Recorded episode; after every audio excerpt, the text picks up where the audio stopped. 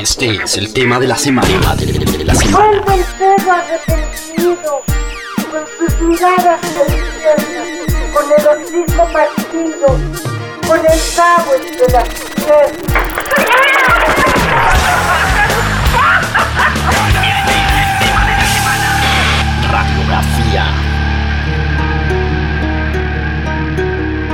Hola, soy Marilia Monzón y estás escuchando Latin Roll.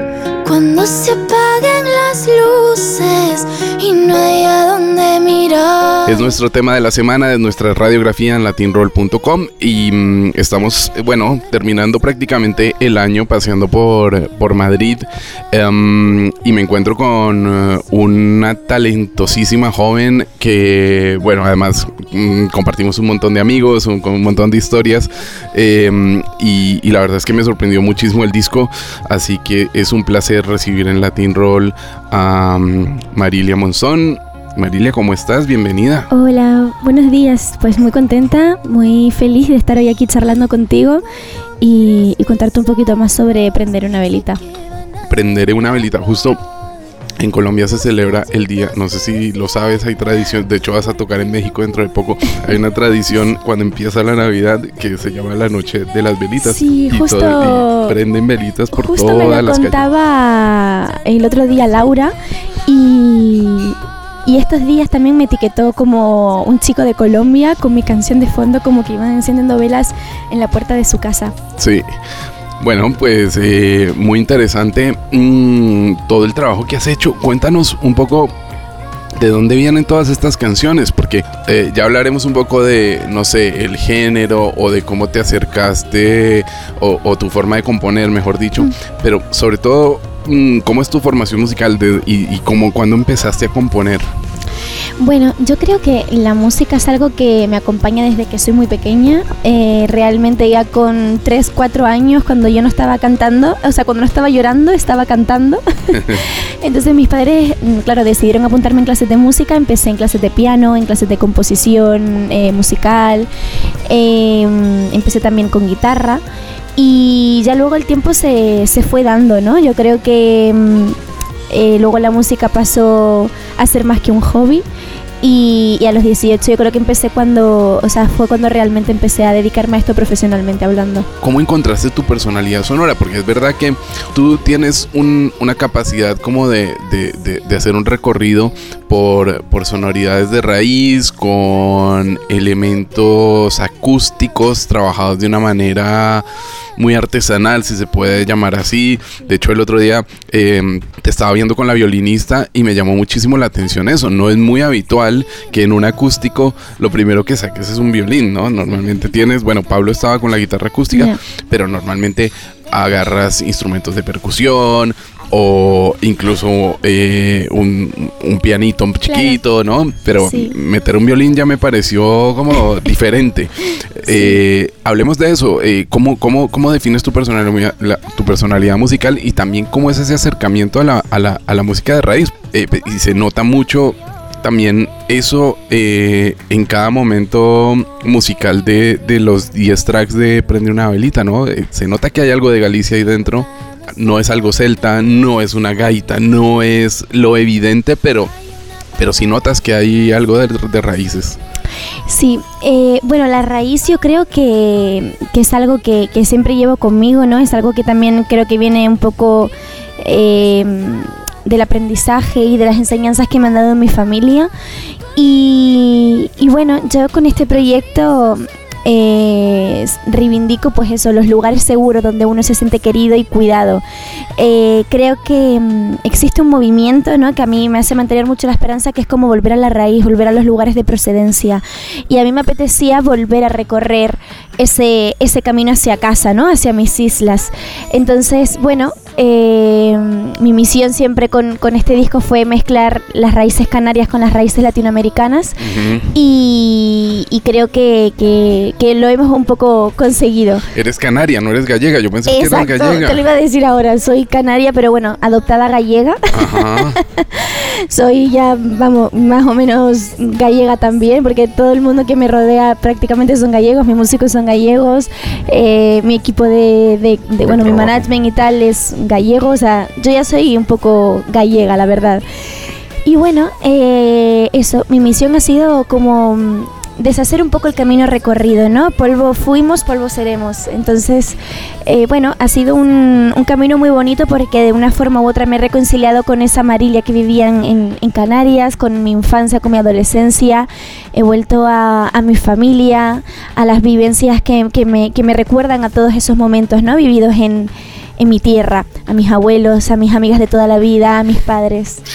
Me parecía eh, también, me parece curioso también que al ser Canaria uno, el cliché que tiene de, de- de- de Canarias es casi que tropical, ¿no? O sea, te Exacto. imaginas más eh, una música más festiva, más Sí. carnavalera, pero claro, pues, te sumerges dentro de estos 10 tracks y, y te encuentras otra cosa mm, más, más para adentro, Sí. más eh, incluso a veces hasta nostálgica, ¿no? Claro, a ver, yo es que venía de lugares con, con mucho ruido alrededor, con mucha locura, y yo necesitaba como despojarme de todo eso, eh, escucharme a mí misma eh, y aprender a, sacar lo que llevaba dentro, ¿no? Lo que guardaba dentro.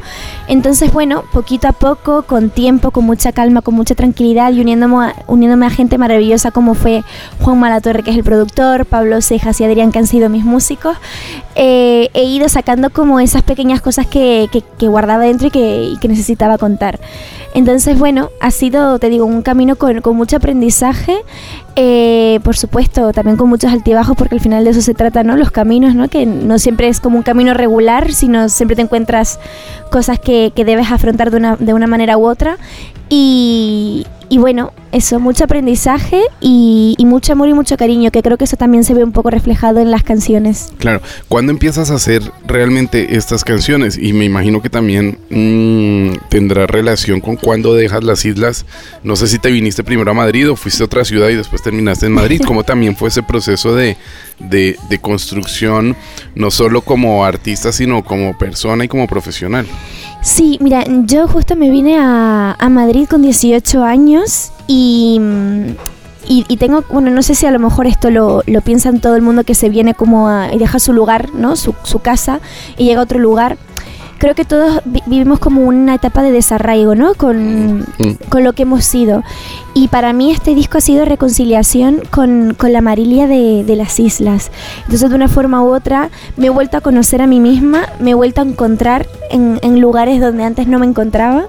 Y creo que también eso es lo bonito de la música, ¿no? Como, cómo te permite de repente, bueno, pues hacer incluso como terapia, ¿no? Eh, y, y buscar un poco tu, tu identidad en los lugares donde siempre fuiste y donde, donde creciste. Y hablando de las canciones específicamente, ¿las empezaste a escribir hace cuánto? Ya vivías en Madrid, evidentemente, pero ¿cómo, cómo Bueno, fueron apareciendo? Hay, hay canciones que, que nacieron desde 2018 porque las tenía ahí guardadas, pero prácticamente todas las canciones surgieron después de un punto de inflexión en mi vida en el que mm, dije que tenía que parar, que tenía que escucharme a mí misma y saber por dónde quería llevar las riendas del proyecto. Y fueron casi como dos años donde estuve componiendo todo, todo este disco. ¿Cómo conociste a tu, a tu equipo de trabajo? No, bueno, no solo al management, sino sobre todo a los, a los músicos que te acompañan, porque ahí es donde eh, evidentemente me parece que, que también das como un, un salto más, ¿no? Sí. Cuando eh, probablemente empiezas a trabajar con Pablo y Adrián, evidentemente también eh, no sé cómo fue eh, la relación con Juanma y en qué momento también empezaste a trabajar con él, porque eso me imagino que también hizo que todo diera otra vuelta más, ¿no? Ya, bueno, eh, al primero que conocí de todos fue Adrián Seijas, eh, surgió justo antes de la pandemia, íbamos a hacer un pequeño concierto, un pequeño showcase juntos y de repente vino la pandemia y esto no surgió, pero cuando volví de la pandemia a Madrid, que por suerte tuve la oportunidad de marcharme a Canarias y pasarla con mi familia, Eh, recuerdo que me llevaron al Peor para el Sol, que es un lugar que, que- que donde han crecido las canciones, un- es mi lugar de, de- de- de residencia aquí en Madrid prácticamente. Qué Porque loco allí- que un lugar tan chiquito pueda conseguir eh, tanto Sí, talento. Porque sabemos ahí- que hay ensayos fantasmas de Joel Sí. y toda la pandemia pasaron cosas ahí con Sí. Kalek y con un montón de gente, ¿no? Es Sí, no es un lugar que se crea magia, es, es un lugar que se da para, para estos encuentros, ¿no? Y, y yo tengo que, que decir que mucho del aprendizaje musicalmente hablando eh, lo he cogido ahí, en el Peor para el Sol. Ahí yo siempre estaré muy agradecida con Isaac, que es el dueño, Mm. por haberme dejado un espacio para crear, para inspirarme y, y para tocar, ¿no? Porque al final vivimos momentos muy difíciles en la cultura y que lugares como el Peor para el Sol apostaran por los conciertos, aunque fuesen más íntimos, aunque fuesen, bueno, pues más recogidos, ¿no? Porque al final vivimos en una situación un poco delicada. Eh, que haya apostado por la cultura y por nosotros, para mí ha sido un regalo, la verdad. Podemos abrir un inciso en esta entrevista y hacemos eh, una, una pequeña cuña publicitaria sin que nos lo paguen, pero cuando alguien quiera venir a Madrid y pasársela bien y ver arte de verdad, que vaya a, a Tienen que ir al Peor para el Sol, por supuesto. Entonces, bueno, ahí conocí mm, luego a Pablo Seijas. El primer concierto que hice en, en- después de la pandemia fue con Pablo en El Peor para el Sol. Y entonces lo que, lo que quise hacer durante todo ese año y todos esos años de composición fue como hacer un concierto al mes Mm. como de diferentes estilos o de repente buscar nuevas sonoridades, un poco como experimentación, ¿no? Yo quería como eso, buscar nuevas sonoridades, buscar em, cómo tengo que contar las canciones, ver el feedback que tenía con el público y todo eso me ayudó pues a, a crear este disco, a, a crear Prender una velita. Entonces, bueno, yo... mm, eh, mucha de, de la inspiración y mucho de, de estas canciones se lo debo a, a Isaac y al, y al peor, por supuesto. Claro. Sí, y así como fue como conocí a Pablo y Adrián, que ya luego ya empezamos a tocar juntos en muchos lugares. Y Juanma, pues fue una cosa de King, ¿no? De, de- de- mi representante, de mi manager King. Eh, un día que quedamos a tomar un café me dijo, bueno, te voy a juntar con Juanma. Y yo, ¿qué Juanma? Dice, Juanma de Vetusta Morla. Y yo, wow. Al final, Vetusta Morla siempre ha sido eh, banda sonora de muchos momentos de mi vida y de repente poder contar con Juanma en este proyecto ha sido casi un, un sueño hecho realidad. Y bueno, ya cuando quedé con Juanma desde el primer café que nos tomamos, yo ya sabía que el camino iba a ser muy fácil con, con esa persona porque Juanma mm, me ha enseñado más allá de la música, me ha enseñado mucho también como persona. Para mí es un regalo de la vida. Trabajar con Juanma ha sido eh, fácil, bonito y, y yo le estaré siempre muy, muy agradecida por, por sentarse a mi lado en tiempos donde todo va tan deprisa que lo, que lo eterno casi se vuelve efímero y, y bueno, su honestidad, ¿no? su arte y esa paciencia para sentarse a mi lado y crear desde cero un proyecto, eh, a mí me, me ha llenado el corazón. ¿Qué- qué- ¿Cuál es la canción que más cambió desde que, por ejemplo, entró eh, Juanma, que es el Wow. productor de la mayoría de, de ellas, ¿no? Pues yo creo que Bailo conmigo misma, que es la última del disco, fue la que, la que más cambió. Yo recuerdo las primeras maquetas que me entregaba Juanma, yo es que, o sea, lloraba de la emoción porque era justo eso lo que yo quería en este proyecto y, y de hecho estos días hablaba con él y, y me acordaba de, de esas quedadas que hacíamos. Me acuerdo que quedábamos los martes y los jueves a las 11 de la mañana en mi casa y nos daban las 5 de la tarde sin comer, casi sin beber agua y sin darnos cuenta. O sea, era como algo tan fácil, algo que salía tan natural que, que yo creo que de una forma u otra eso también se ve reflejado en, en las canciones, ¿no? Claro. Y eh, las decisiones como más eh, de arreglos, me imagino que bueno, fueron consensuadas en esas reuniones que estás contando. eh, eh, y a Juanma se le ocurrió ir a grabar a Gárate. Gárate, para los que no se acuerden, en Latin Roll, pues es un estudio metido en la montaña del Sí. País Vasco, donde se grabó todo. Por ejemplo, creo que es Mapa se grabó enteramente en análogo, una parte de la deriva también. Y es un estudio, pues, referente es también como la Casa Murada de, en Cataluña, ¿no? Que está Sí. metida en la montaña, pero Sí, que está sí. todo diseñado para que termines de, de, de- de crear una experiencia fonográfica completa. Sí, mira, eh, yo recuerdo que cuando empecé a trabajar con Juanma, con y demás, les conté que a mí me apetecía como crear una experiencia con este, con este disco, ¿no? Eh, vivir como bueno, pues como el momento de la grabación en un lugar como que acompañara mucho las canciones. Al final las canciones fueron naciendo poco a poco, eh, crecieron desde cero con el tiempo y el cariño que requería. Entonces creo que Gárate acompañaba mucho a, a estas melodías y, mm, y que las canciones hayan al final crecido en un lugar como Gárate, creo que ha sido como el punto perfecto para reflejar esa raíz, ese... mm, esa tierra, ¿no? Al final. Y bueno, trabajar en Gárate fue un- una maravilla. Eh, estábamos lejos de, de cualquier ruido, de cualquier ciudad, de cualquier coche. Solo nos rodeaba gallinas, vacas, cabras. O sea, fue maravillosa esa experiencia. ¿Cuánto duraste grabando allí? Porque me imagino que ya iba todo muy definido y pues Sí. eh, es verdad que al final son horas de estudio y pues Exacto. está ahí el taxímetro Sí, marcando, ¿no? estuvimos 10 días en Gárate. Es verdad que luego terminamos por grabar cosas aquí en Madrid, que eran, bueno, pues típico un par de coros que nos faltaban, alguna cosita de algún instrumento. Pero estuvimos 10 días en Gárate que a mí se me hicieron cortísimos. Se me Mm. pasaron en, en un abrir y cerrar de ojos. Mm. Hablemos un poco de el video. Acabas de estrenar un video esta misma semana. Sí. Y, y también eh, el video también nos como que cierra un círculo eh, que, que- que se nota mucho en, en la parte gráfica, los colores o Mm. Sí. blancos y negros que tienes Sí. adentro. Eh, no sé, cuéntanos un poquito cómo lo ves. Eh, cómo, cómo ha sido todo esto. Bueno, el, el proceso creativo de este disco ha sido. Bueno, eh, ha tenido como momentos, ¿no? Yo quería. Al final las canciones tienen un hilo conductor muy claro. Creo que las ca- el disco es para escucharlo de principio a fin, porque cuenta una historia. Entonces a mí me apetecía también a nivel em, imagen, a nivel. eh, sí, bueno, sobre todo imagen, gráfico y demás, también que tuviese un hilo conductor.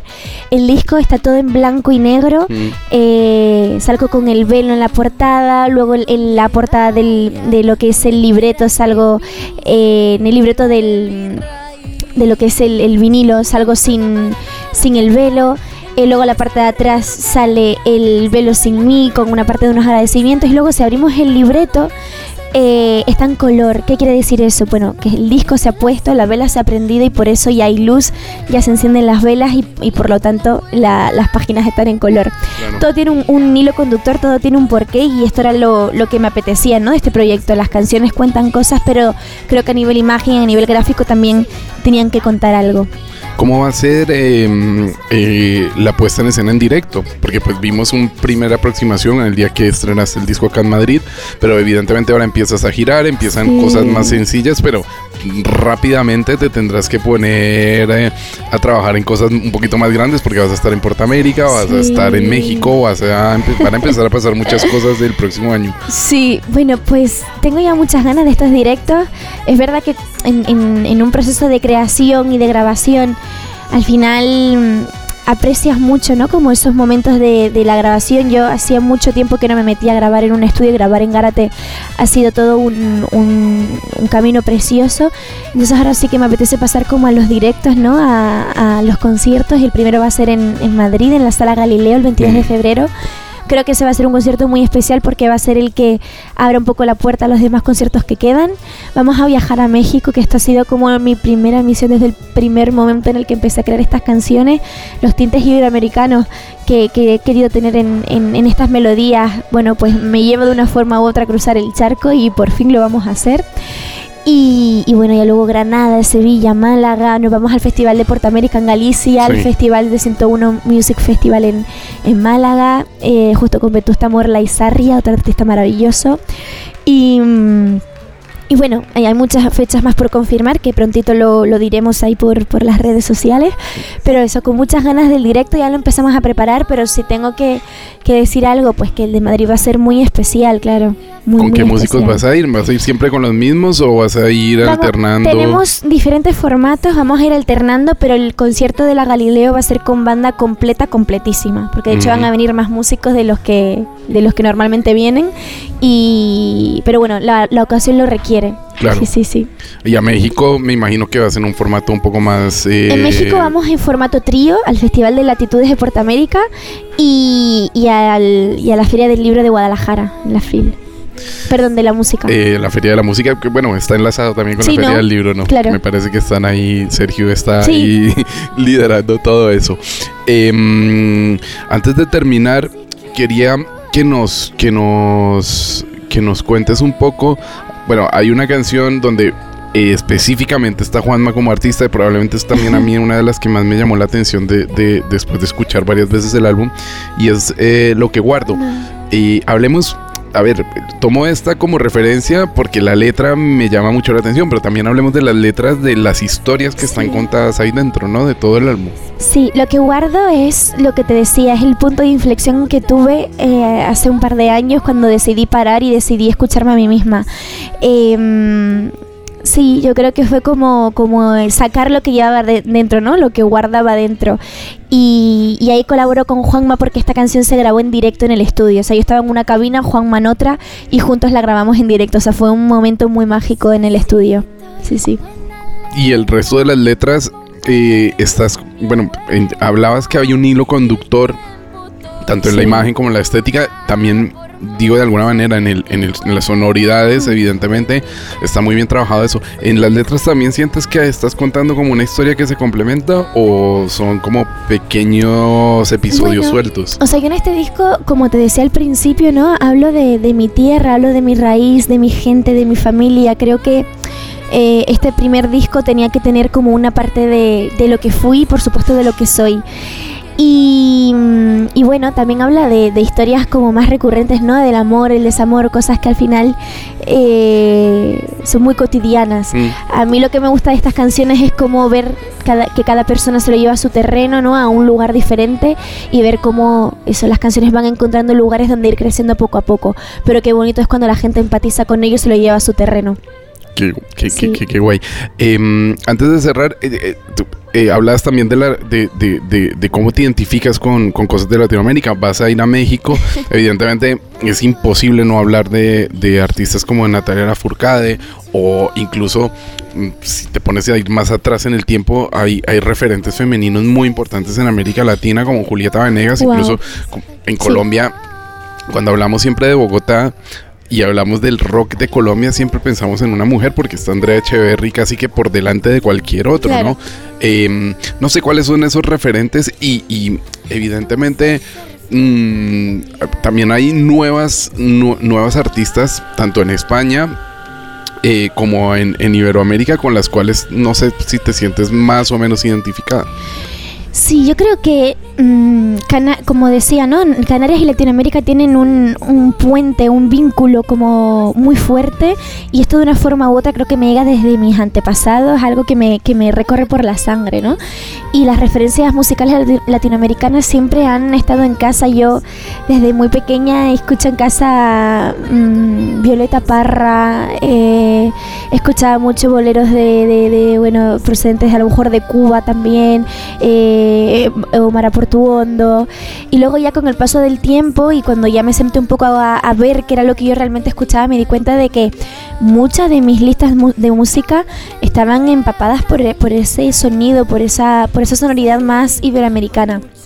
Entonces, bueno, en todo este tiempo, en el proceso creativo, eh, que mucha gente, bueno, eh, yo al final desaparecí un poco en ese sentido porque tenía que escucharme a mí misma y empezar a empaparme de nuevas, de nuevas, de nueva música, ¿no? Y el silencio no es, mu- o sea, el silencio no es silencio, el silencio también es música.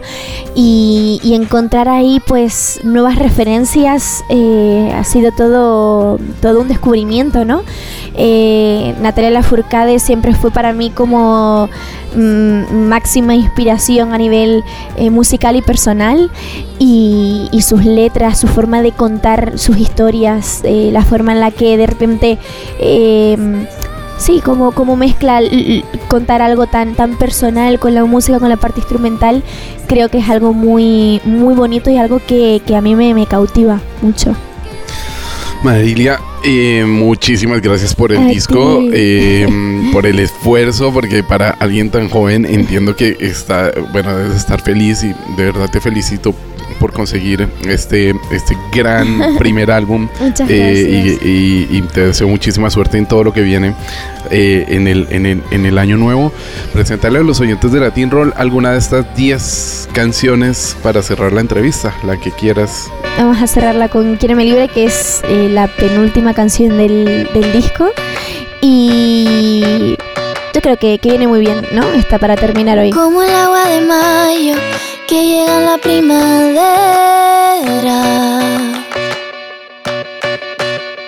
En tus ojos veo el brillo que me roza que me quema.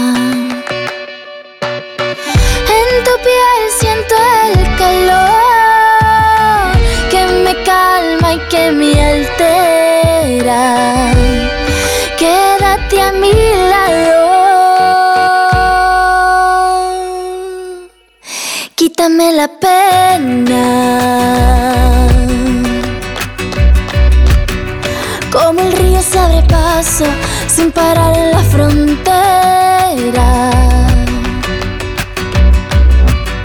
Son tus besos el hechizo que acelera y que me frena.